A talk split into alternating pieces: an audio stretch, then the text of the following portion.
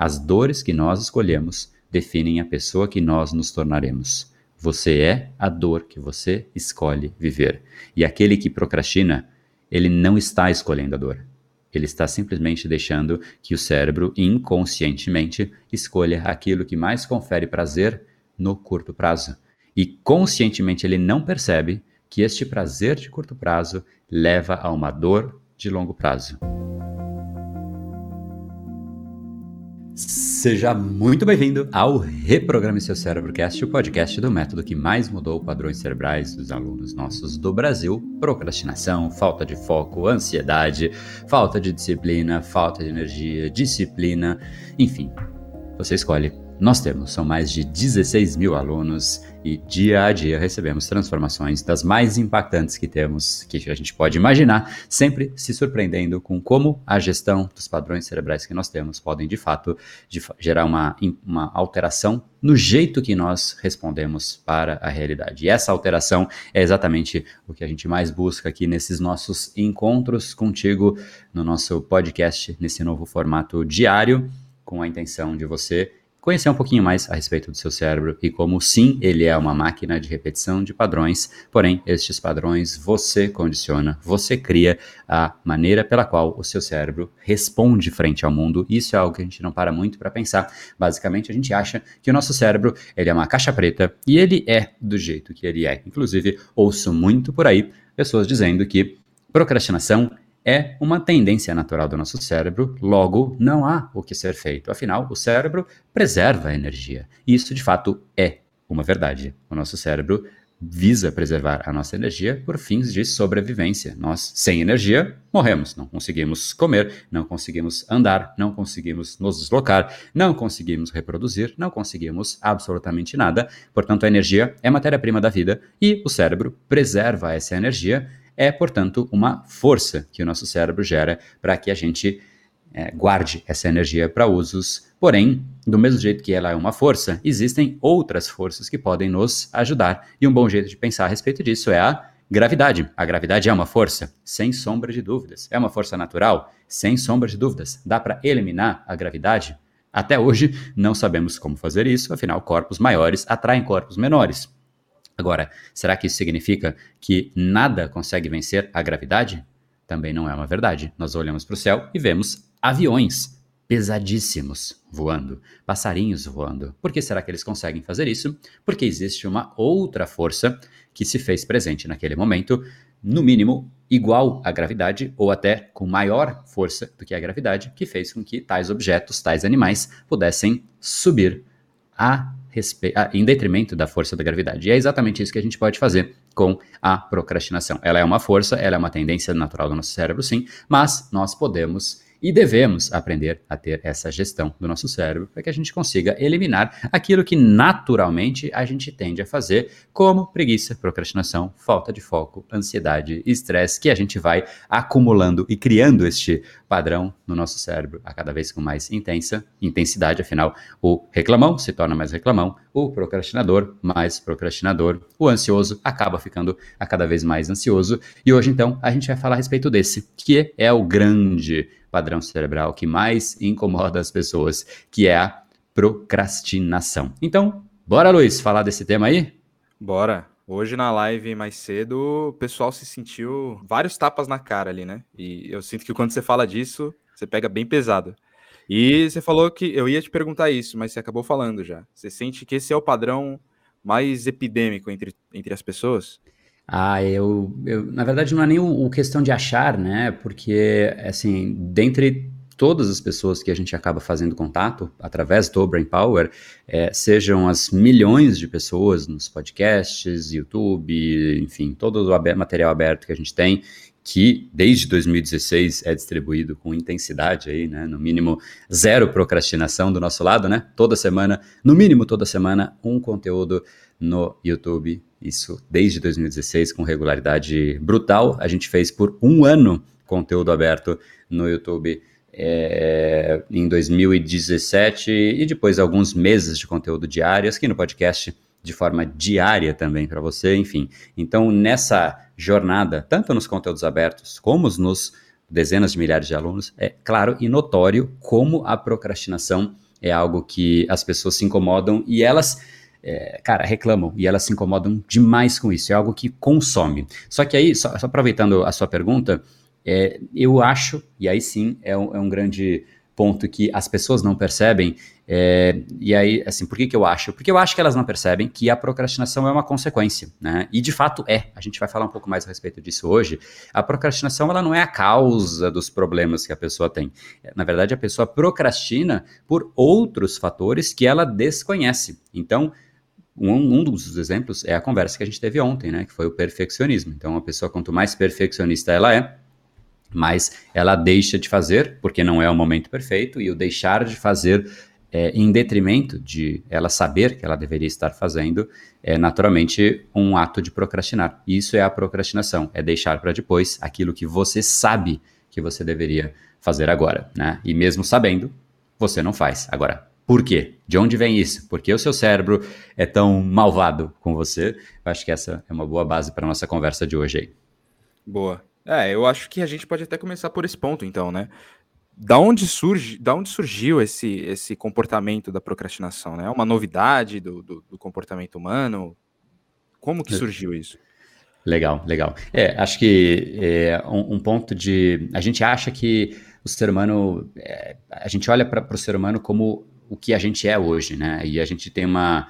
É, raras vezes a gente para para refletir como o nosso cérebro foi formado, como, do ponto de vista filogenético, né, a nossa espécie surgiu, quais eram os critérios de sobrevivência no passado, porque hoje em dia, por exemplo, né, para você conseguir uma comida, é, tudo bem, tem gente que vai ter que ir no supermercado, vai precisar cozinhar, vai precisar comer, mas não precisa necessariamente mais disso. Qualquer pessoa que queira simplesmente apertar um botão e pedir uma comida, ela pede a comida num aplicativo qualquer, né? E a comida chega. Então a energia ela, é, ela é disponível, ela é abundante e você consegue energia sem esforço.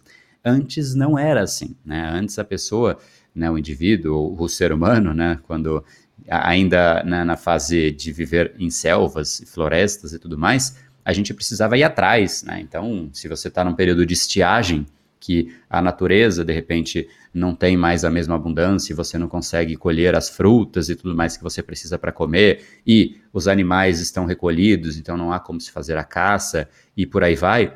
Então, quem não tem energia guardada, né, quem não deu valor ou quem não dá valor à energia naquele contexto, simplesmente é eliminado do sistema. Então, uma das coisas que eu acho que vale refletir é, é poxa, será que de fato é uma tendência do nosso cérebro ou simplesmente, vamos pensar assim, os cérebros, né, que não possuíam essa essa predisposição de evitar esse gasto de energia, eles naturalmente foram sendo eliminados, porque de repente no meio de um processo de estiagem, tinha ali um ser humano que decidiu sair correndo e correr uma maratona no meio da estiagem. Ele chegou depois com fome e talvez não tinha comida. Ele não conseguiu sobreviver, né? Então, automaticamente, pelo processo de seleção natural, ao longo dos milhares de anos da, da, da, existência da nossa espécie, e de novo, se a gente pensar na filogenética, desde toda a evolução né, do processo é, de, de, construção do que nós somos enquanto espécie hoje, é, cara, isso aí, ao longo de muitos milhares de anos, isso cria né, o, o, que realmente é o nosso cérebro. Então, ele vai tendo isso como uma evolução, né, e a gente é, é uma consequência dos ancestrais. Então, era necessário antes, né? E, e, de certa maneira veio desde então. E uma prova disso é que em 800 antes de Cristo, né? Antes disso a gente começa a não ter muita né, é, registro das coisas, mas 800 antes de Cristo, um poeta grego chamado Hesíodo, ele registrou que não se deve deixar o trabalho para amanhã e depois de amanhã. Já, obviamente, mencionando o ato e uma, uma, uma, atitude padrão que as pessoas costumavam ter. O senador romano Cícero, ele taxou de odiosa né, a, a, a mania das pessoas deixarem tudo para depois e, enfim, e segue até hoje. Então, a procrastinação é algo novo? Não, não é. É, de fato, uma tendência natural do nosso cérebro e uma, uma, uma necessidade que a gente precisa realmente preservar a nossa energia é, e, e, gasto desnecessário da energia não acontece em absolutamente nada na natureza. Isso eu não comentei hoje na live, mas se a gente pensar, pensa na, na, na, em qualquer, vamos lá, vou pegar um exemplo de algo da natureza, um rio, né? Os rios, eles é, geralmente, como é que surge um rio? Quando existe uma, é, um, um, fluxo de água né, que sai de um lugar e vai para outro lugar, só que não necessariamente o caminho de sair de um lugar e ir para outro lugar é linear. Geralmente, né, a água tem que escorrer pelo, por onde tem mais é, ranhuras, por onde é mais baixo, a água sempre prefere né, a, a, o caminho mais fácil do que de repente subir. Ah, não, eu vou subir essa montanha e descer ali. Não, a água não sobe a montanha. Né, a água pega o caminho de fato mais fácil e, e, e, se não é fácil, ela se acumula. Então, o que, que acontece? O rio, quando ele surge, o caminho mais fácil, geralmente, ele é absolutamente curvo, né? Porque tem que ir para cá, para lá, para lá, para lá, enfim. Então, isso, naturalmente, essas curvas de um rio gastam energia. Agora, se a gente for pegar a evolução de um rio ao longo de milhares, quiçá milhões de anos, os rios eles vão se tornando cada vez mais retos, né? Por quê? Porque a água vai corroendo nessas curvas e os rios vão ficando mais retos para que não exista esse desperdício de energia de fazer curva. Ou seja, olha só, a, o rio foi formado de forma curva para preservar a, a, é, o, o, gasto de energia da água, de não ter que subir uma montanha, a gente nunca vai ver uma água subindo uma montanha, e depois de formar do rio, o próprio, o próprio leito do rio vai deixando o próprio rio mais linear, também para preservar a energia. E a montanha que eu citei, que a água não sobe, é uma montanha que, quando ela surge, montanhas novas são mais pontiagudas, só que aí isso gasta a energia do vento. O vento passa e ele tem que, né, ele se dispersa. Então o que acontece? Existe a erosão. Então qualquer lugar que a gente olhe na natureza, existe uma, um processo muito significativo de bom uso da energia, né? Tanto que a energia de uma espécie ou de um animal quando morre, ele é reabsorvido, né? E, e enfim, a energia ela, ela é basicamente a matéria-prima mais importante que existe. Portanto, desde uma árvore, até um rio, até um ser humano, obviamente, a gente preserva a energia como uma conduta essencial. Então, isso é de agora? Seguramente isso é de muito antes, até de o ser humano surgir ou até de qualquer espécie animal surgir. Então, não dá para dizer que né, o, o, ato e a necessidade de preservação de energia é algo recente, é algo de fato de muito tempo e que não para, né, é algo que continua. Boa. É, é, é, mais ou menos como funciona. É, é, é, você trouxe agora que a procrastinação é como se fosse um, um, um, traço genético né, dos, dos ancestrais. E é mais ou menos assim que funciona também a nossa, a nossa vontade, entre aspas, de carboidratos, né? Porque antigamente, nessa época dos caçadores-coletores, o carboidrato era escasso, né? Logo a gente sentia essa necessidade de ir atrás do carboidrato e a gente tá com isso até hoje, né? Alguns, né, que não não conseguem se controlar. Ou seja, essas pessoas que estão presas a, a, a comportamentos ancestrais, então, além de terem uma vida de vaca, elas estão presas a um cérebro de homem das cavernas, né? Porque ele está trazendo até hoje isso. E não precisa, né?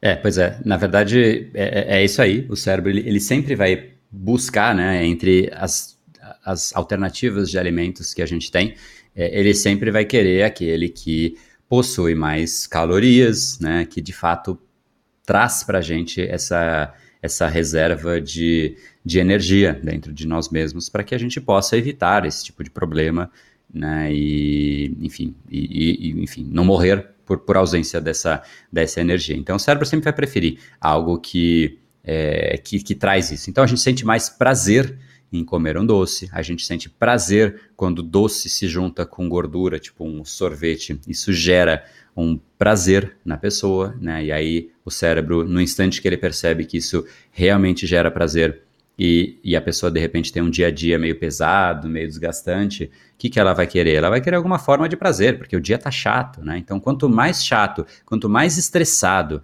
você está, né? Quanto menos controle emocional de você mesmo você tem, mais você está propenso a tomar decisões que, que agem ou que levam a caminhos que não combinam com aquilo que você quer para o seu futuro.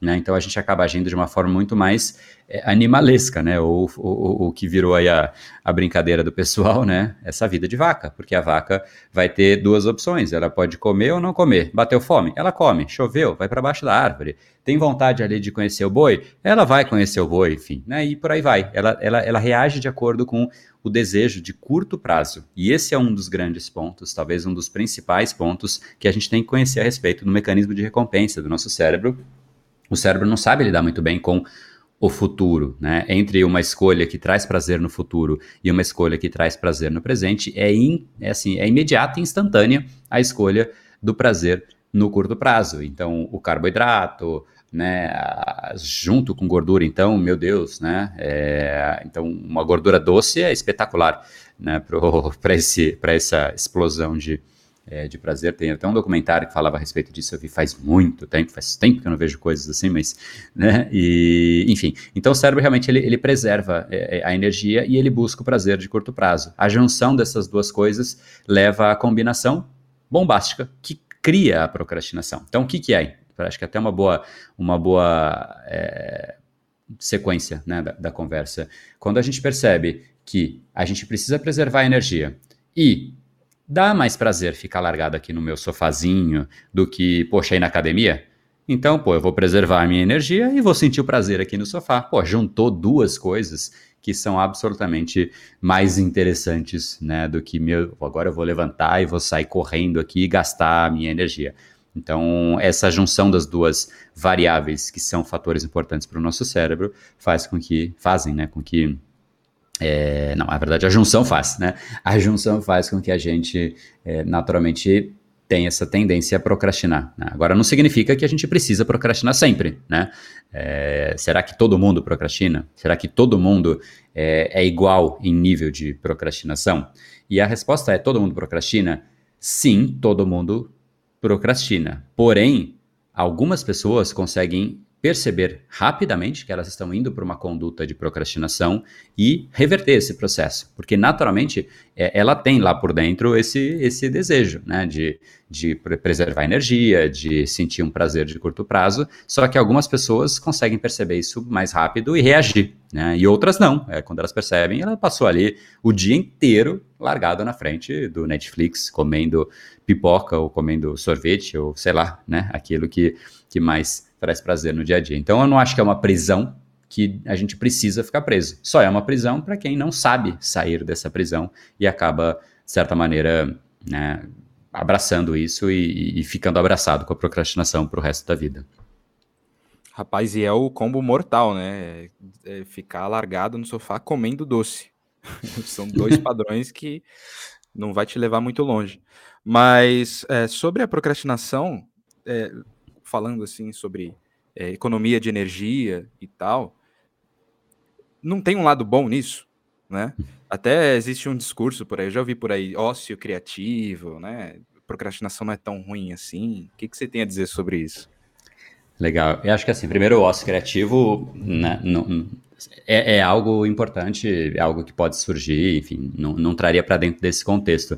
Mas eu, eu, vejo realmente pessoas falando que a procrastinação ela, ela, ela pode ser boa, tem gente que fala não existe a procrastinação produtiva, né? É, e tem gente que mistura uma série de conceitos, inclusive ócio criativo, mas o principal e o mais confundido é o descanso, né? Tem gente que fala, não, mas André, poxa, imagina, ficar produzindo o dia inteiro. Pelo amor de Deus, eu não sou um robô, eu preciso descansar né? Como se eu preciso descansar significa eu preciso procrastinar. Não é a mesma coisa. Se fosse a mesma coisa, não seriam palavras diferentes, né? Então, é... primeiro, o que é essa tal procrastinação? Procrastinação é um ato de deixar para depois aquilo que você sabe que você deveria fazer. Então, é, é agir em detrimento dos seus maiores interesses, é agir contra a sua própria consciência, é agir contra o seu ser humano que é diferente de uma vaca, que não consegue ter essa consciência. É agir contra a sua consciência. E isso não é positivo. Não há como ser positivo. Né? Aonde que as pessoas buscam formas de tornar isso positivo? Elas associam com o ócio criativo, por exemplo. Falam, não, para ser criativo eu preciso procrastinar. Ou pessoas que dizem, não, para eu conseguir ter uma vida leve eu preciso descansar. Ok, eu posso falar um pouco a respeito das duas coisas, mas não são sinônimos. Né? Então, descanso, inclusive, ele per si já é mal compreendido pelas pessoas. Né? Então, vamos, vamos entrar um pouco nessa, nessas palavras, porque é, enquanto a gente não tiver realmente raiva, né, da, e, não querer parar, aliás, querer de fato encerrar esse ciclo de procrastinação, a gente não vai encerrar. A gente tem que se sentir incômodo, porque a gente muda quando a gente se incomoda com alguma coisa. E enquanto a gente não se incomoda, continua ali, especialmente a procrastinação, né? Porque se não te incomoda, ah, amanhã eu penso a respeito disso, né? E tem gente que está exatamente nessa vida, né, há anos, quiçá décadas. Então, vamos lá, descanso. Descanso é o ato deliberado de você recuperar a sua energia. Vamos lá, eu corri. Aí eu preciso descansar. Para que, eu vou descansar? Para recuperar minha energia depois da corrida, né? É, pô, corri para caramba, preciso descansar para voltar, sei lá, de repente correr de novo, ou, ou sair com os meus amigos, ou qualquer outra coisa. Eu preciso recuperar a energia. Só que, em geral, o que, que as pessoas fazem quando elas dizem estar descansando? Elas fazem coisas que não descansam de fato não recuperam a energia. Vou dar um exemplo. Eu chego cansado do trabalho e aí eu vou para onde? O que, que o 99% das pessoas faz quando chega do trabalho? Você sabe dizer, Luiz?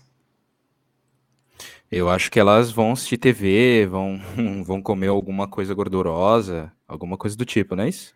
É, exato. Vai pro sofazão lá. Chegou sofazão, do trabalho. Primeira coisa. Se larga né, no sofá e liga um, uma, uma empresa de séries aí que, enfim, falei várias vezes o nome, mas liga lá, né? Tá, tá, né? É. E, e, põe ali o negócio que fica rodando em loop essas séries. Agora, vamos pensar. Quantas vezes você, e eu tô perguntando para você que tá ouvindo mesmo, quantas vezes você ligou essa, essas séries para descansar e de repente no meio das, sei lá, viu uma série, duas séries, quiçá três séries, e aí você levanta e fala: Nossa, agora, cara, que energia! Recuperei toda a minha energia. Quer saber? Nossa, eu vou, eu vou correr agora. Vou pegar aqui, vou botar meu tênis, uma bermuda aqui, vou sair correndo. Vou, hoje eu vou correr 10 km, 20 km. Me segura. Nossa senhora, como eu tô cheio de energia. Me recuperou energia. Eu não vejo isso, não. O que eu vejo é Bom, vou ver uma série aqui para descansar e recuperar minha energia. Aí viu uma série, tá com menos energia ainda, né? Aí a pessoa já tá quase que babando. Aí vê outra série. E não é mais babando, já tá dormindo e babando, né? É, na terceira já tá babando quase que afogada nas babas lá de tanto que, enfim, recuperou energia? Não, não recuperou energia. Então, se para você este ritual te traz de volta energia, ele sim é uma forma boa de, de rotular descanso, porque o descanso ele recupera a sua energia. Né? É, caso contrário, te tira a energia. É, isso é uma das coisas que mais prendem as pessoas num ciclo absolutamente vicioso, negativo. Pô, eu tô cansado do trabalho, eu vou lá pro Netflix para descansar, só que eu não descanso é coisa nenhuma, eu durmo e eu durmo é, mal, né? Acordo mais cansado do que já foi, do que eu já, estava na noite anterior, é um ciclo que a pessoa não sabe como sair. E aí o que, que ela vê? Ela não vê a causa, ela vê as consequências. Quais são as consequências? Cara, quando você dorme pouco e não consegue repousar e não consegue ter nada que de fato te traga prazer real, né? Porque prazer do Netflix é assim, ah, eu vi que um personagem ficou feliz, logo eu fico feliz de tabela. O personagem tomou um susto, aí eu tomo um susto de tabela. É, você está sendo, isso é ser um robô, né? Isso é ser é nada mais do que reativo. Você está sentindo uma emoção, um sentimento que foi desenhado para você. Aí você tá lá e sentiu, né? Poxa, será que de fato esse, esse é o processo? Mas enfim, é, essa, essa dinâmica de, de, de sentir né, o que o outro está sentindo te prende nesse ciclo vicioso, que é o que eu estava trazendo o ponto, que automaticamente dificilmente você consegue sair. E aí a gente começa a ver essas consequências de baixa energia. Aí, quando você está nesse contexto, quando você está mal descansado, você está muito mais propenso a, é, a se distrair, com uma absoluta certeza, né? Você está muito mais propenso a se estressar, né, com outras pessoas. Aí você tem problemas de relacionamento, você tem dificuldade de concentração, você se incomoda e se frustra com você mesmo e mais estressado, mais é, automaticamente você começa a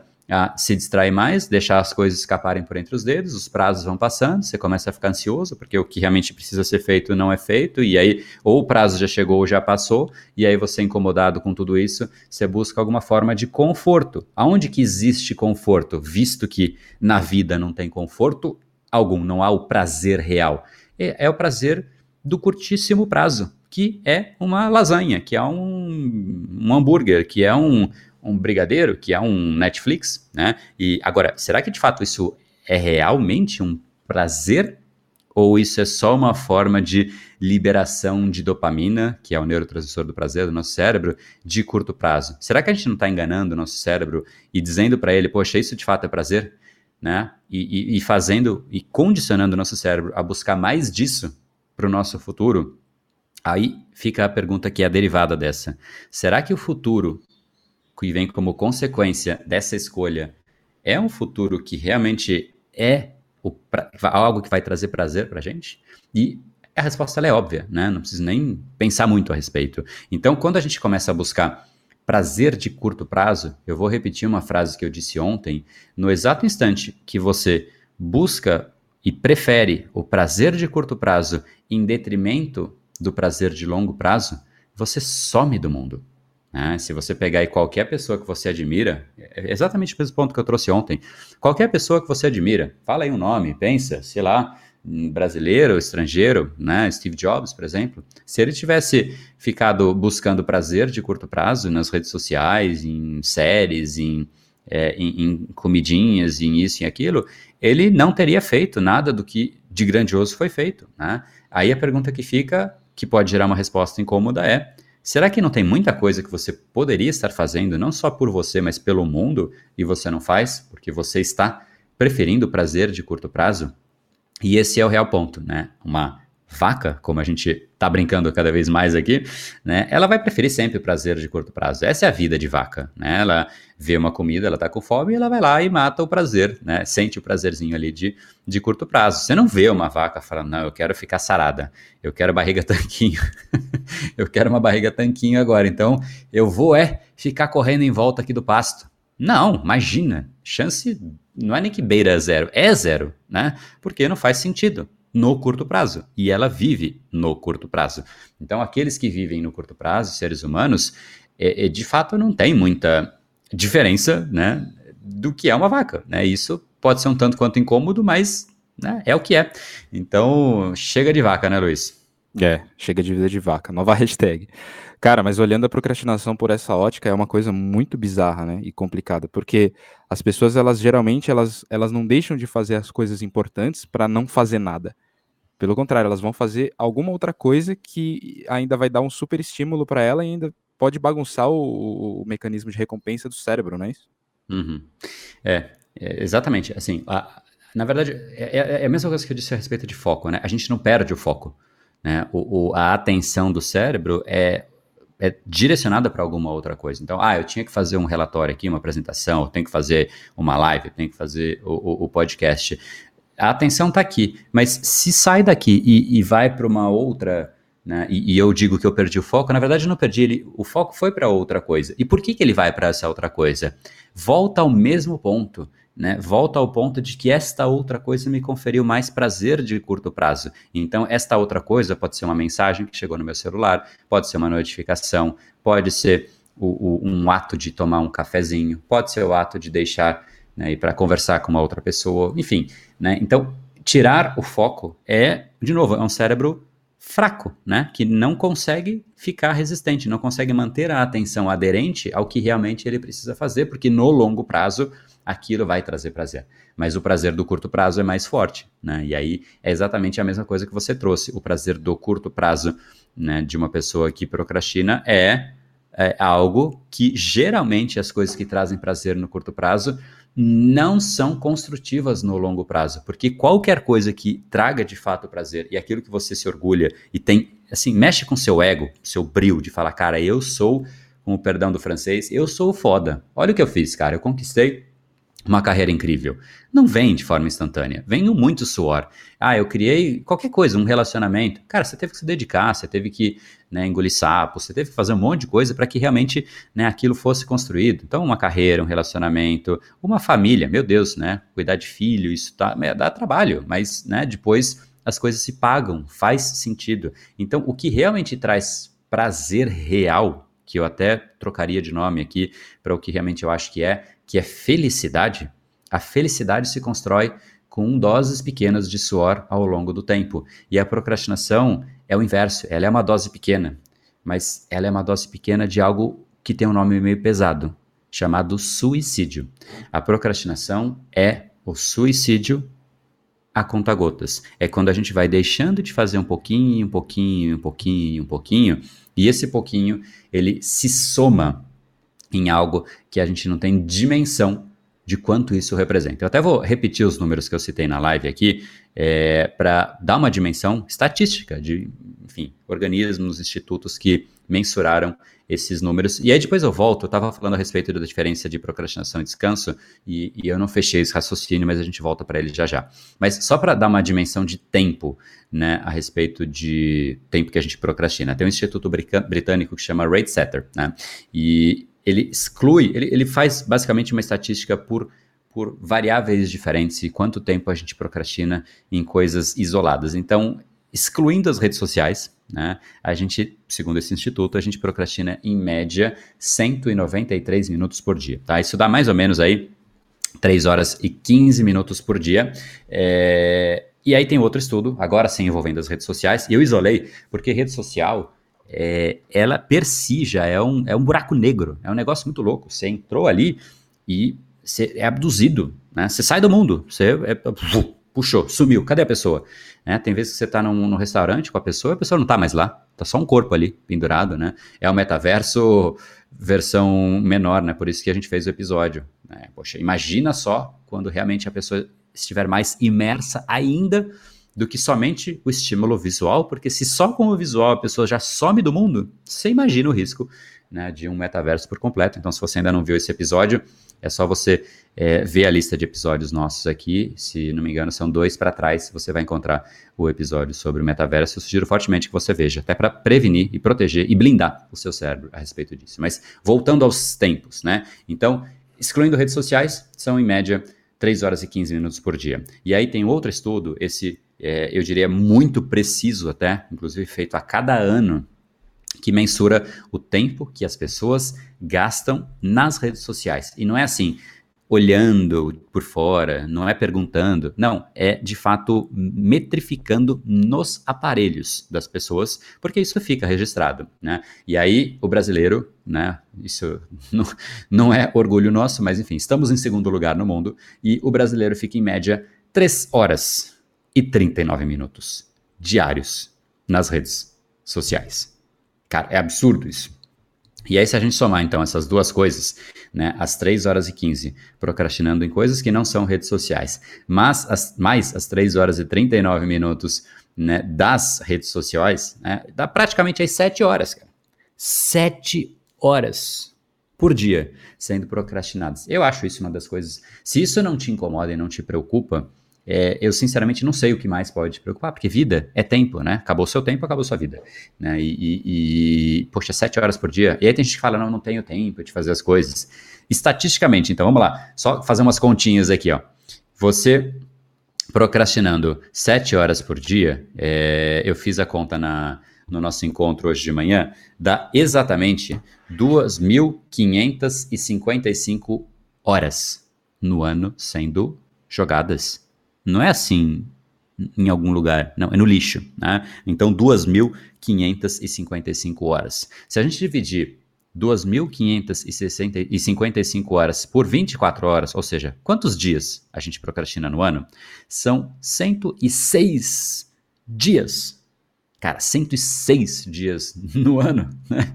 É... Ah, eu queria, eu queria ter férias, 30 dias de férias. Cara, você tem aí 106 dias né? Que ao invés de tirar né, para viajar, você está lá na rede social. Bacana, na, na, na, rede social, mais o resto das procrastinações em geral. Agora vamos piorar isso, né? Porque eu dividi por 24, ou seja, um dia. Né? Então vamos pegar agora as 2.555 horas e eu vou dividir por 8 horas de trabalho, porque é mais ou menos o que né, é, as pessoas trabalham por dia. Então, se a gente tiver 2.555 horas distribuídas em dias de 8 horas, né, a gente tem 319 dias de trabalho. Cara, não dá tempo de eu fazer nada que mude a minha vida. Pô, você tem a cada ano um ano a mais indo pro lixo. É tipo, a cada ano você tem um ano a mais. Pense aí quantos anos você tem de vida, né? É quantos anos você teve a menos de trabalho por conta aí da, da, da, da procrastinação. E olha, isso eu, eu vou dizer que ainda acho que é pior, porque isso não conta o tempo que a gente não está procrastinando, mas que a gente está ali fazendo as coisas sem foco, né? E aí a gente tem que refazer, porque a gente fez sem foco. Então você está lá fazendo relatório, e, puta, foi aleatório, né? Você escreveu, o que, que eu estou fazendo mesmo? Estou lendo um livro, mas o que, que eu li mesmo? Sabe? Isso também é consequência de uma má gestão cerebral. Então, assim, a procrastinação, ela é, é, é, é a maior forma de suicídio, né? Tem gente que fala, não, o maior causa de suicídio é... Eu não vou citar, enfim, as coisas porque são coisas sérias, né? Mas tem várias, várias doenças e situações que levam é, ao suicídio que per si já é uma, uma coisa séria. Só que a gente não leva a sério a procrastinação do mesmo jeito. As pessoas falam, ah, eu me incomodo que eu procrastino. Mas fica por isso mesmo. Sabe quando ela diz que vai resolver? Para ela mesma isso, né? Eu vou resolver minha procrastinação amanhã. E amanhã eu penso nisso, né? Ô Luiz, o que, que você faria, cara, se você tivesse a cada ano, sei lá, 319 dias de brinde, assim, ó, top, né? Pô, você viajaria, você... Fala aí, pô, Olha o tempo, mas você estudaria mais. Cara, você viraria o Einstein, porque, tipo, meu. Tenho... É bizarro, né? Porque é o tempo que você. É o tempo que você perde, né? Literalmente, quando você tá é, procrastinando, fazendo essa soma toda. Imagina isso em, em valores financeiros, inclusive, né? O que, que você poderia estar tá fazendo, gerando esse valor financeiro para você e gerando valor para o mundo, né? Exato. Ou seja, você, você tá um peso morto, né? Exatamente. E, e, acho que as pessoas não. É, quando elas estão presas nesses padrões, elas não fazem esse tipo de, de, de, de, de assimilação, né? Tipo, ela tá perdendo a vida dela. Basicamente é. isso. Né? É, Deixando de, de explorar um, um potencial que existe para nada. E ela não consegue fazer nem esse cálculo, né? Esse é que é o pior. É, e assim, uma coisa que acho que até você foi falando, eu fui pensando como eu, como eu lido com isso, né? É, no, no, no, meu dia a dia, em, em relação a, ao uso do tempo. Porque essa é uma pergunta que eu recebo com, com muita frequência, né? Como é que eu consigo encaixar tanta coisa no dia? Pensa aí. É, aí quem, você que tá ouvindo aí, né? Imagina só se em um dia, além do dia a dia normal, tá? Eu não tirei nada para fazer isso que eu vou dizer agora, mas nesta sequência, né, de, vamos lá, nesse mês, eu tenho a live diária, então a gente está falando de uma hora de live, a gente faz esse bate-papo aqui, né? O último, é, enfim, o processo live mais podcast da última, da última vez acabou às 10h30. Então, começando às 7h37, foi ali uma soma de três horas, né? É, além disso, eu tenho um mestrado que todos os dias eu me dedico duas horas por dia, né? Com leitura, com, enfim, materiais que eu preciso produzir, com artigos que eu preciso ler, artigos cabreiro, assim, tipo, e, e, de fato agora começou a voltar. Eu tive um intervalo aí no mestrado que foi, foi muito bom, que eu teria, realmente, teria sido bem complexa a gestão aí, mas enfim.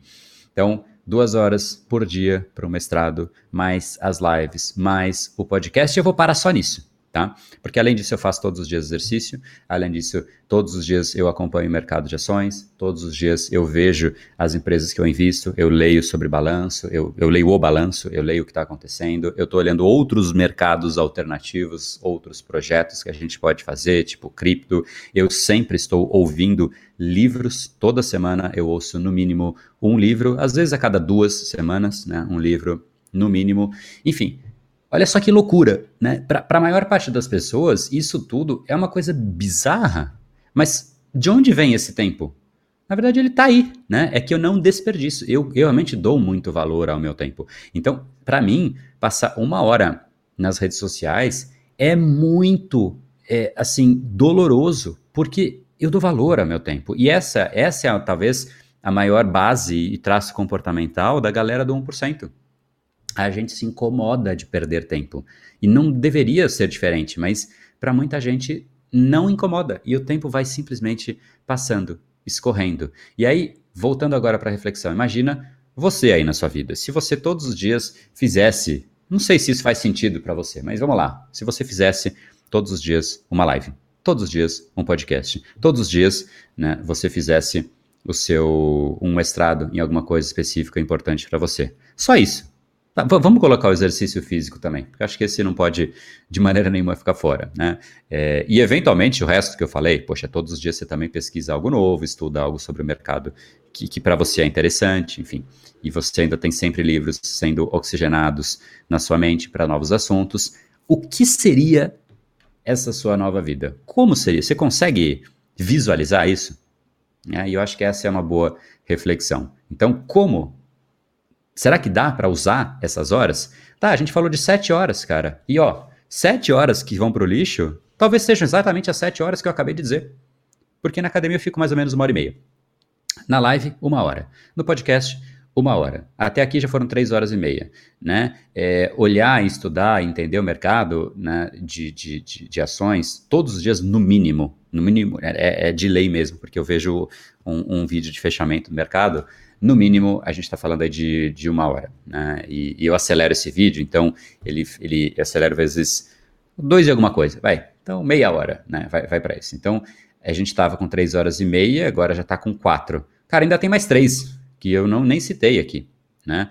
É, dá para fazer muita coisa no dia. Né? E a gente fica com uma sensação de que não dá, porque a gente está se suicidando a conta gotas. Então, eu estou dizendo tudo isso porque a minha esperança, antes de entrar numa esfera de como resolver, de o que, que de fato a gente pode fazer, eu queria mesmo assim gerar incômodo. Né? Essa live de hoje é, foi tapa na cara, né? Foi tapa na cara é, brutal, porque essa é a ideia. Né? A ideia é que, se enquanto a gente não se incomoda, a gente fica ali deixando acontecer. E, e a procrastinação ela é consequência da ausência de incômodo, inclusive. Né? Então, acho que esse é o grande ponto aí que de repente a gente pode. Não sei se já tá bom, Luiz, de incômodo, se, se devo incomodar um pouco mais pessoas ou, ou tá bom já?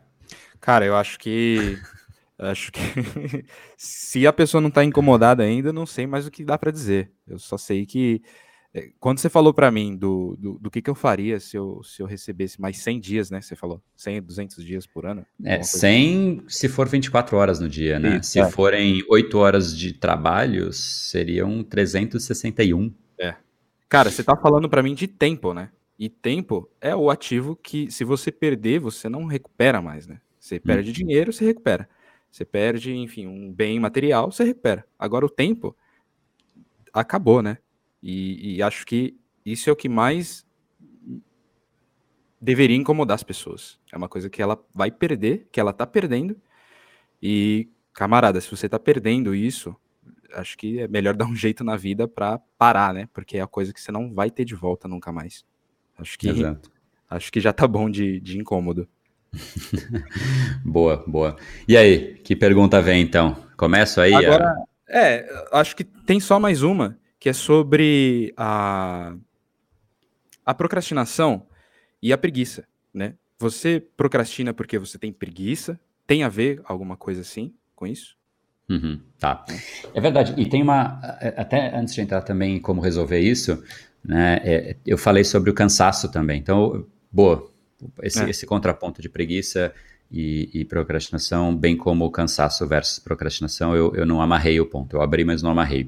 Então, o descanso, né, ele, ele é, é, é necessário, é, primeiro, mas não é a mesma coisa que procrastinação. Procrastinação, só para recapitular, é, é, o ato deliberado de você deixar para depois, deliberado ou não, né, ou, ou inconsciente mesmo, de você deixar para depois aquilo que você sabe que você tinha que fazer. O descanso é o ato de você recuperar a sua energia, pós, geralmente, esforço, né? Até brinco que a preguiça é o cansaço que vem antes, né? Porque, pô, você já perdeu energia antes de fazer. Então, aí você fica com preguiça e não faz. Agora, o descanso é isso, é você realmente recuperar a sua energia e isso é, obviamente, necessário. A gente precisa de descansar, a gente precisa de mais de sono. O sono per si já é... é talvez o, o, você quer fazer uma coisa para melhorar as suas funções cerebrais, né, e você melhora praticamente todas de forma instantânea, né, é o sono. Aquele que dorme mal, que não consegue ter um bom, uma boa qualidade de sono, ele piora tudo junto. Então, deixar de procrastinar não significa não dormir, não significa não descansar, são coisas de fato diferentes. Então, descansar é escolher, eu vou agora descansar. Tem gente que procrastina descansar, por exemplo. Olha só como não é a mesma coisa. Eu sei que eu tinha que descansar. Ah, mas depois eu descanso, eu vou, vou aqui, vou ficar na rede social. Cara, você está procrastinando o descanso, né? Você está deixando para depois. Ah, eu vou, vou dormir depois. Né? E, enfim, em última instância, A prova cabal que não é a mesma coisa é que elas podem ser dissociadas e a procrastinação pode acontecer até em relação ao descanso.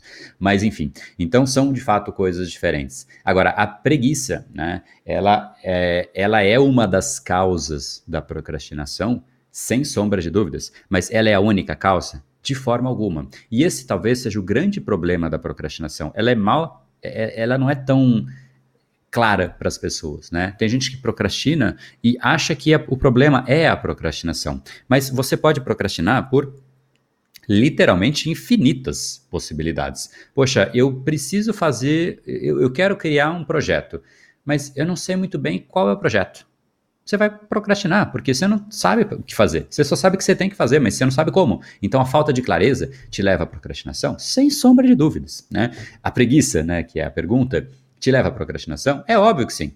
A baixa energia te leva a, a, a, a, não ter, né? Se você não tem energia, como é que você vai usar? E, obviamente, se você já quer preservar a energia, naturalmente, quanto menos você tem, mais você vai querer preservar. Né? Então, a preguiça leva à procrastinação, sim, mas assim como a ansiedade, por exemplo. Se você está muito ansioso, você, putz, às vezes, sabe aquela hora que você está né? A mente está fluindo para tanta coisa em paralelo ao mesmo tempo, mas ao mesmo tempo ela não está em nada de forma concreta. Então você vai meio que deixando e deixando. Você sabe que é aquilo que você tinha que fazer, mas a mente não consegue parar naquilo. E aí você deixou o tempo passar.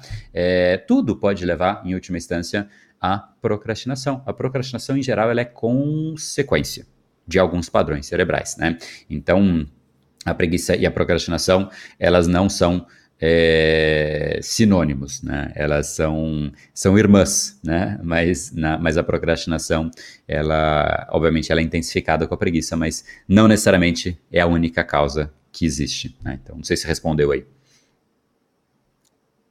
Boa, respondeu sim. Agora acho que a gente pode ir para soluções, né? Para encontrar as respostas. E, e aí eu queria eu queria colocar aqui uma situação que eu acho que muita gente vai enxergar como normal, né? Que é eu, eu, eu trabalho num, enfim, num, cargo administrativo qualquer, e hoje eu tenho que fazer um, ou um relatório muito chato, ou uma planilha cheia de dados. E isso é muito chato de fazer. Você tem que ficar horas ali colocando número e prestando atenção numa coisa super mecânica, e é muito chato. Não, não, tem que ser muito maluco para ver prazer nisso. Aí você pensa, como é que eu faço para não procrastinar numa situação dessa e, e, enfim, em outras situações de procrastinação, né, onde a procrastinação já fica uma coisa mais crônica e te incomoda assim a, a, a, médio e longo prazo.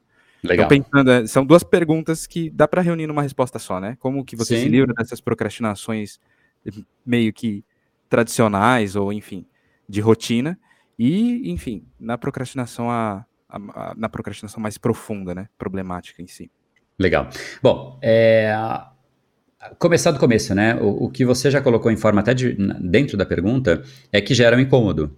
Ah, eu vou ter que fazer o relatório.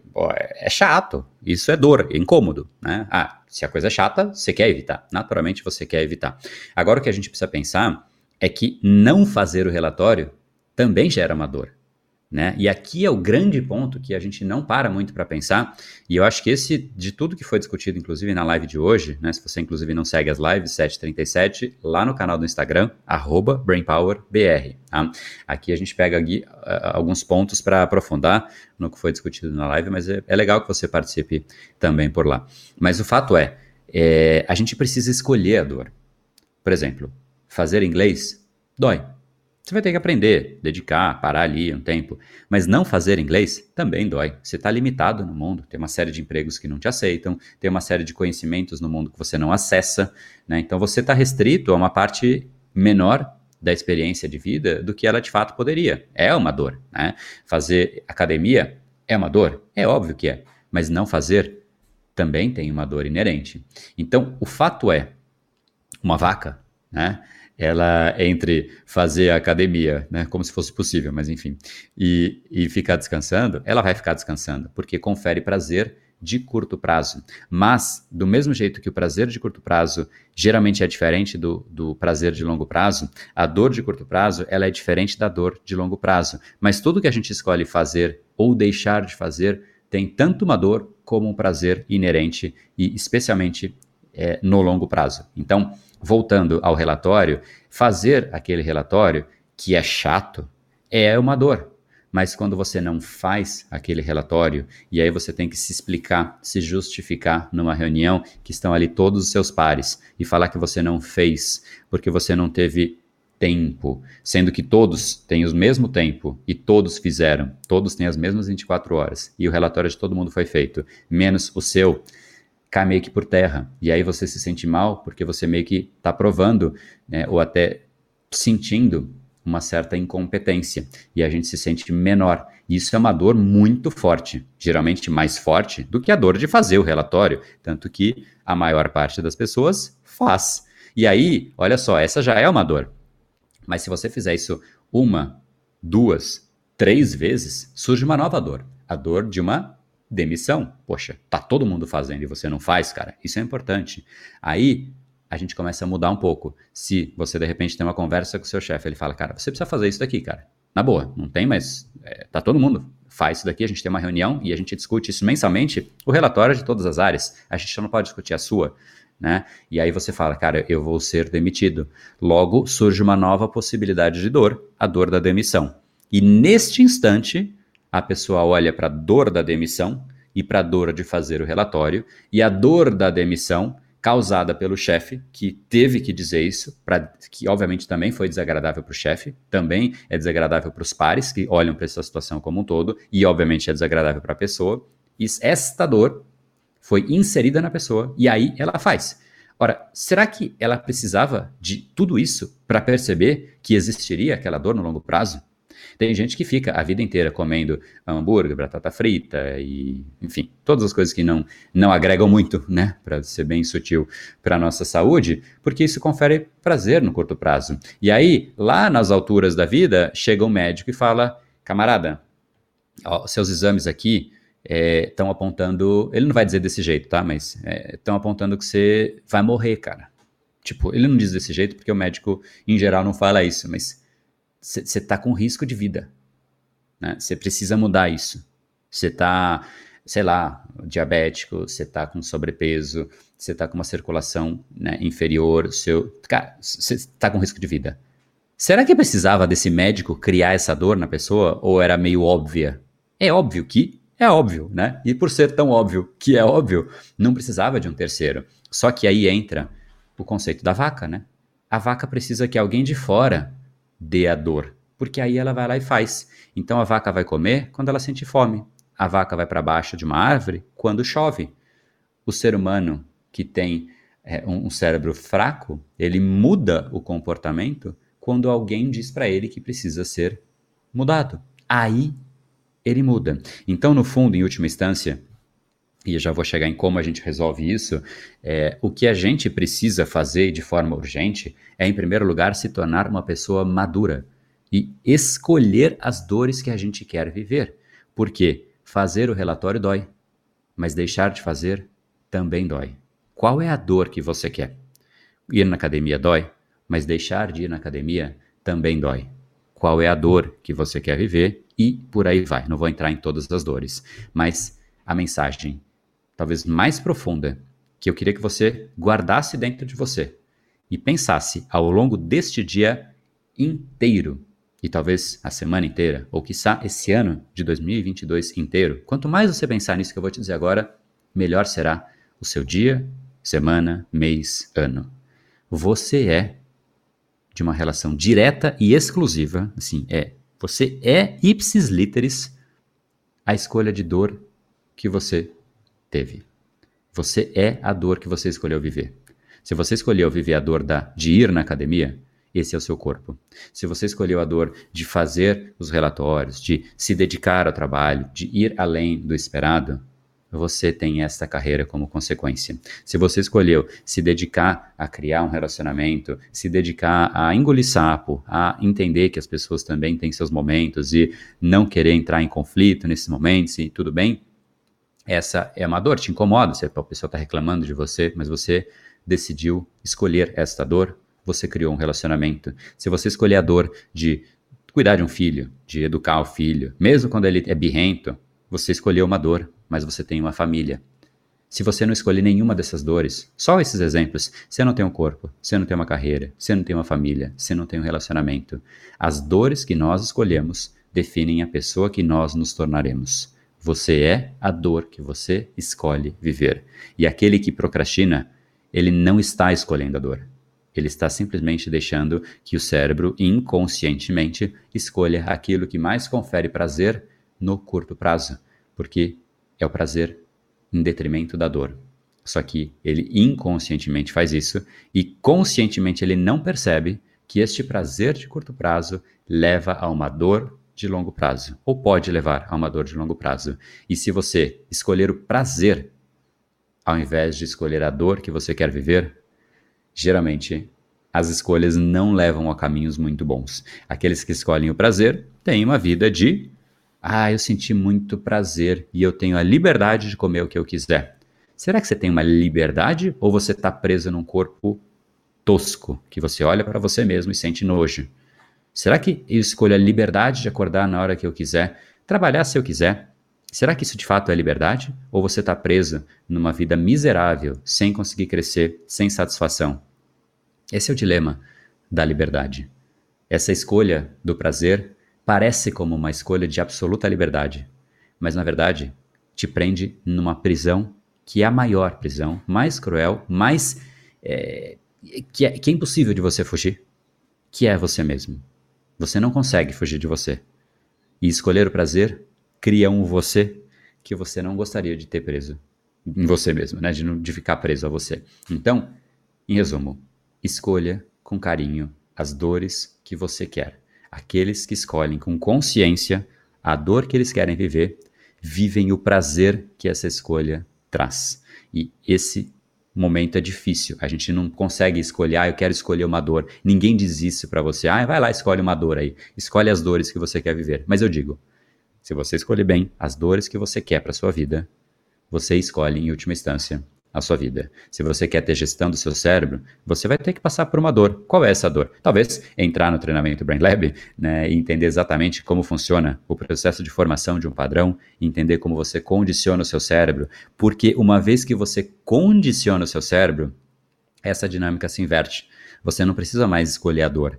Você pode e deve. Esse é o processo da galera do 1%. Você pode e deve tornar a dor em prazer o cérebro ele condiciona. A gente pode sim condicionar o prazer para as coisas. Nada tem a ver essa história de que ir na academia é dor. Não é uma dor para mim. Comer salada não é uma dor. Para muita gente é. Tem muita gente que gosta. Tem gente que não gosta. Por quê? O problema é a salada? Não. O problema é o que a pessoa condicionou. Aí o meu cérebro pede um doce depois do almoço. O seu, o meu não. Não é o cérebro que pede. Não é o doce que te pede.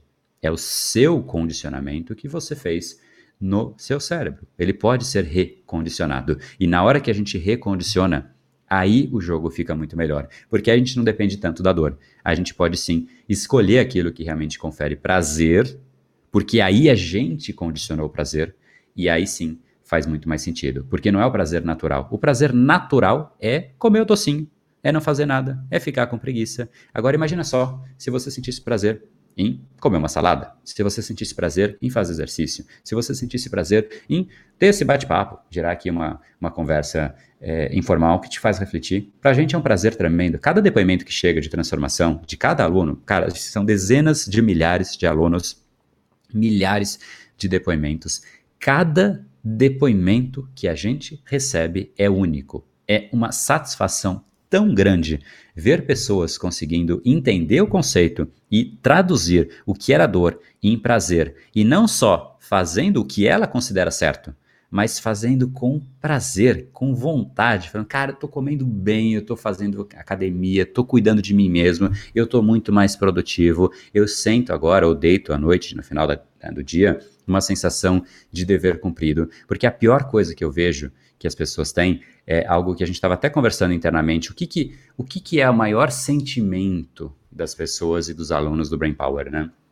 É uma sensação que vai brotando. E isso é, é meio pesado, né? Mas é, está muito mais disseminado do que você pode imaginar e talvez você conecte com isso que eu vou dizer agora. Mas é uma sensação, até de certa maneira, não muito declarada, mas internamente a pessoa sente isso. Ela começou achando que a vida ia ser de um jeito e que ela realmente ia conseguir fazer uma série de coisas, mas em algum momento, geralmente ali na faixa dos 35, 38 anos, ela começa a se questionar e ela fala: Poxa, cara, eu tô achando que eu nunca vou ser ninguém. E não é uma decepção com os outros, assim, sabe? Tipo, é, é uma decepção dela mesma com ela mesma, decepção com a própria pessoa. E sim, ela sente vergonha dos outros, mas nem é tão esse o problema, né? É muito mais quando você se frustra em relação à sua própria pessoa. E aí, olha só que louco. Aí a pessoa tem que criar uma casca, uma máscara para dizer que tá tudo bem. Então ela fica meio que demonstrando para o mundo que tá tudo bem, mas não tá. Por dentro, ela é um caco. É tudo desencaixado, tudo desenquadrado e ela sabe disso. Mas ela não faz nada porque ela não sabe como fazer. E é aí que a gente sente esse prazer de ver os depoimentos. Porque a galera, pô, é, é, é uma sensação tão gratificante de falar, cara, eu entendi o que eu sou, eu entendi por que, que eu criei esses padrões.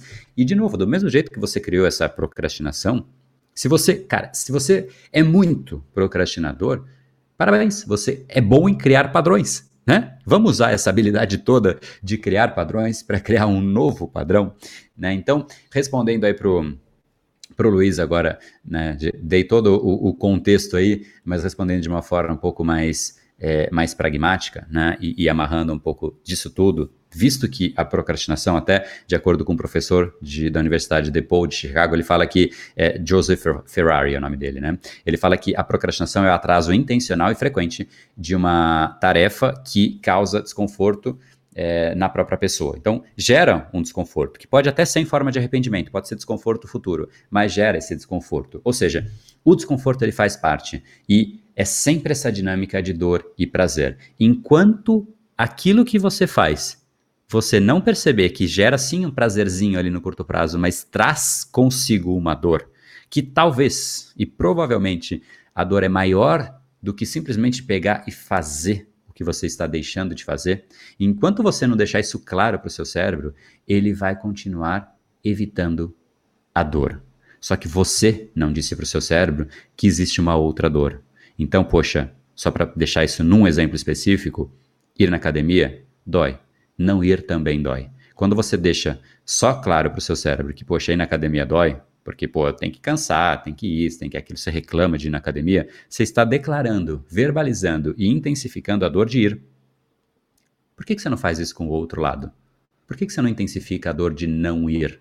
Vou além, quando você come um brigadeiro, você diz para você mesmo, cara, que delícia, nossa, agora valeu o meu dia. Você está intensificando o prazer.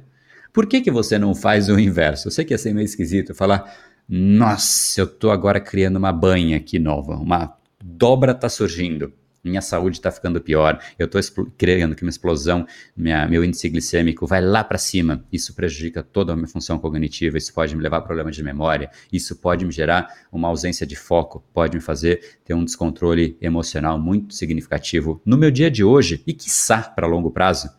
Você já viu alguém pensar ou até dizer isso comendo um brigadeiro? Jamais, né?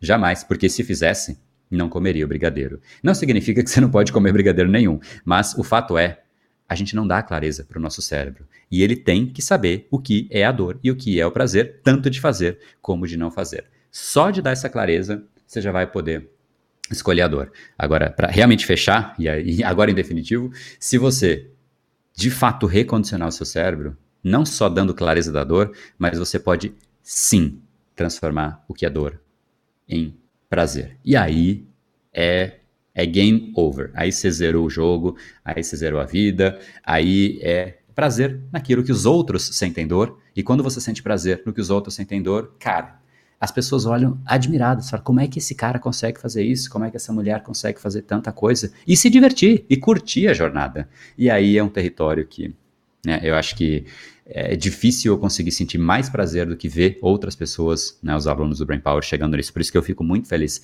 com os depoimentos e, e muito grato. Né? Então, não sei se eu respondi aí, Luiz. Boa, totalmente respondido. E um detalhe importante é que esse prazer, né, esse novo prazer, né, essa, essa dor que você transforma em prazer, é um prazer que não é o mesmo prazer de quando você é, entre aspas, prazer que você sente quando você procrastina, né? Porque eu acho que esse prazer novo é um prazer de boa qualidade, em contrapartida do prazer da procrastinação, ou de quando você está comendo uma coisa que você sabe que você não devia estar tá comendo. Uhum. É um uhum. prazer carregado de culpa.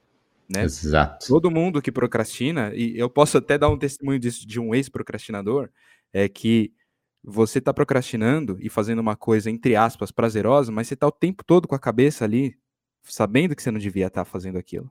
Então é, é, é, um prazer que é carregado de culpa e não tem nada de, de, de, de, de satisfatório ali, né? É um prazer esquisito. Parece que químico, mas ao mesmo tempo não, não é satisfatório. Então... É, do ponto de vista cerebral existe de fato o prazer, Sim. né? Que é a, a, dopamina sendo liberada no seu cérebro. Você de Isso. fato sente ali uma é, a, a, satisfação daquilo. Mas é, é, um prazer que você não, não tem prazer em contar que você tem aquele prazer, né? É, é, é, é assim, você não vai virar para o seu netinho e falar, pô, eu, eu, sinto prazer em ver séries aqui no Netflix e vi, eu vejo todos os dias oito, dez séries por dia, sei lá né? E chegar no final da vida e falar: meu netinho, você não sabe o que o vovô aqui, vovô aqui é fera demais. Vovô zerou o Netflix. Minha vida eu dediquei para zerar o Netflix e eu vi todas as séries, todos os todos e cara, sou muito bom. Né, o netinho, se tiver um neurônio e meio, né, como eu disse, ele vai virar mesmo, pô, peraí, e, e aí, o que mais você fez na vida, né, vovozão? Cadê, cadê o resto aí? Não tem resto, né? Então, quando a gente é, não, não dá para declarar isso como forma de prazer. Quando a gente para para justificar, você não vai numa entrevista de emprego dizer isso, né? Ah, eu sou, eu sou bom demais porque, pô, eu como todos os brigadeiros. Apareceu na minha frente sumiu instantaneamente. Eu sou. sai da minha frente. Eu sou aniquilador de brigadeiros. Hambúrguer, então? Você tá louco. Hambúrguer nem passou, já tá dentro. Eu como em uma mordida só, engulo. Netflix, cara, eu zero né? Agora, me dá um relatório para fazer. Não, isso aí não, né? Aí, pô, você tá querendo demais também, né? Meu vou, mas o Netflix eu me garanto. Não dá, não, não dá para declarar isso, né? A gente declara como piada, né? E a vida vira uma piada, né? Na verdade, vira bem depois. Só que quando, quando a gente percebe que a vida virou uma piada, aí vira uma piada meio sádica, né? Não é tão piada assim. E aí talvez seja tarde para voltar. Porque 361 dias por ano indo para o lixo, você não vai recuperar. É o que o Luiz falou aí. Você, você recupera tudo, né? É, dinheiro, enfim. Né? Perdi um livro, você recupera, ou compra outro. Amizade, você pode recuperar, mas né, tempo não tem jeito, não. Né? Nem o maior bilionário do mundo, Elon Musk, aí com seus 200 bilhões de dólares, né? Ele podia pegar todo esse dinheiro e entregar ali né, para o senhor do tempo e falar, me dá aí um segundo de vida de volta? Não, não dá. Nem com 200 bilhões de dólares? Não. Né? E, e a, a, própria tentativa de comprar esse um segundo já fez com que ele perdesse mais de um segundo, né? Então, não existe, né? Simplesmente não existe, né? E, e é o suicídio a conta-gotas. Pesado, pesado. Mas acho que é isso. Acho que incomodou muita gente, mas é, é, é é, é, é agora que é o ponto de, de, de inflexão, né? Chega de vida de vaca. Chega de vida de vaca. Acho que é agora. É, e, e, e, a ideia é assim, enfim, acho que até para deixar aí como ponto de, de, de, de reflexão final, é, essa é uma decisão que você tem só uma opção. É assim, ou tomar a decisão ou não tomar. Porque a decisão de eu, ah, amanhã eu vou resolver isso, é uma decisão de continuar procrastinando. Você só tem a opção de parar ou continuar. Porque a de depois eu vou resolver não é uma terceira opção. Ela é a segunda, é a de vou continuar procrastinando. Quando que você pode ter a decisão de mudar? Ela só pode acontecer agora. Porque o ato de deixar para depois, você está fortalecendo a procrastinação. Tudo que você deixa para depois, você está ensinando o seu cérebro. Tudo que você faz e deixa de fazer, é um treino para o seu cérebro. O cérebro se torna fenomenal naquilo que a gente treina. Mas fenomenal mesmo. É impressionante o que o nosso cérebro é e se torna com base nos estímulos que a gente dá. Né? Um, um bom exemplo de tornar isso visual é porque para outras coisas não é visual. Mas o, o, o Luiz aí tem no, no, no, no fundo da, da, da, da, da imagem dele né, uma, uma guitarra. Quando você pega uma pessoa né, tocando uma guitarra, Cara, no fundo é o cérebro coordenando algo que está além do organismo. Vai além do dedo. A guitarra fez parte do cérebro da pessoa. O cérebro incorporou aquele objeto. Quando você dirige um carro, você sabe, em geral, né? Algumas pessoas não, não, não muito, mas quando você sabe onde é a ponta do carro, você fala, eu vou tirar uma fina, né? Não é todo mundo que faz isso muito bem, mas tudo bem, né? O cérebro vai até ali. E, ó, eu vou passar aqui, aqui dá para passar. Mas você não tá vendo. O seu cérebro chegou ali. É muito louco pensar nisso. E o cérebro, ele é condicionado. Ele aprendeu a, a, a incorporar um carro aqui dentro.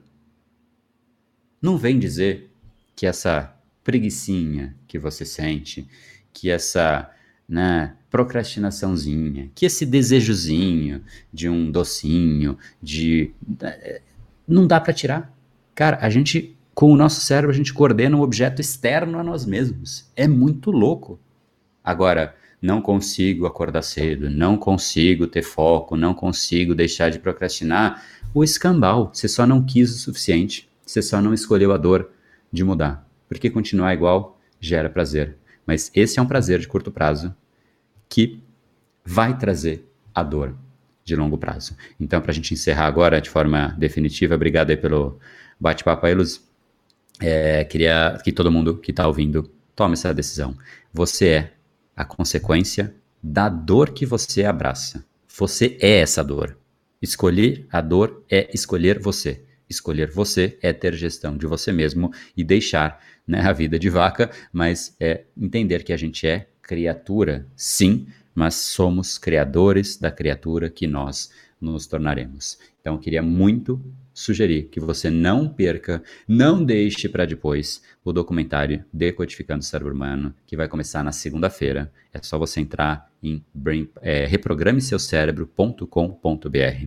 Vou repetir, reprogrameseucerebro.com.br. Bota lá seu nome, bota lá seu e-mail e aí você vai fazer parte de uma lista de transmissão de e-mail, você vai entrar no grupo de WhatsApp que a gente vai te enviar todos os detalhes de como vai funcionar esse evento. Para você ter um pouco mais de clareza de quais são essas etapas, a primeira coisa é que na segunda-feira, na verdade no final de semana, no sábado, a gente já vai disparar um primeiro diagnóstico, para você fazer um diagnóstico dos seus padrões cerebrais, porque mesmo a procrastinação, ela tem as suas causas e a gente precisa saber quais são as causas. Então, no sábado você recebe um diagnóstico dos seus padrões cerebrais. Na segunda-feira, onde você recebe? No e-mail e no WhatsApp, tá? Você recebe esses dois lugares, essas informações. Tem coisas que vão só no e-mail, tem coisas que vão só no WhatsApp, esteja nos dois por conta disso. Na segunda-feira, você recebe a aula de número 1. Um. Ela vai ensinar exatamente o que é um padrão cerebral e como você recondicionar. Porque aqui nos encontros diários, a gente quer destruir padrões cerebrais que estão aí fazendo parte do dia a dia. Nessa aula 1, a gente começa o processo de reconstrução.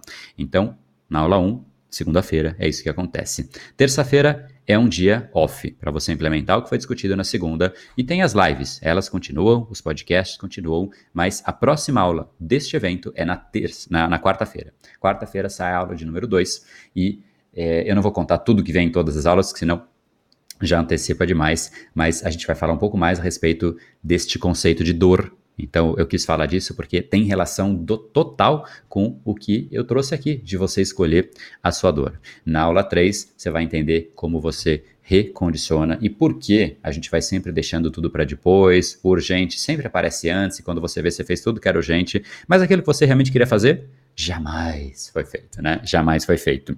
Então essa é a aula 3 e na aula 4 a ideia é que você participe de uma, de, um, de um, uma explicação de como seriam os próximos passos, caso você queira continuar no nosso treinamento Brain Lab, que é um treinamento que vai ter ali né, customizado para os seus padrões. Você faz um diagnóstico ali muito mais profundo, né, um diagnóstico de você. Né, você vai usar um tempo ali para a gente poder te conhecer e aí a gente vai montar. Olha que louco isso! Um treinamento customizado para os seus padrões e para o seu jeito de aprender.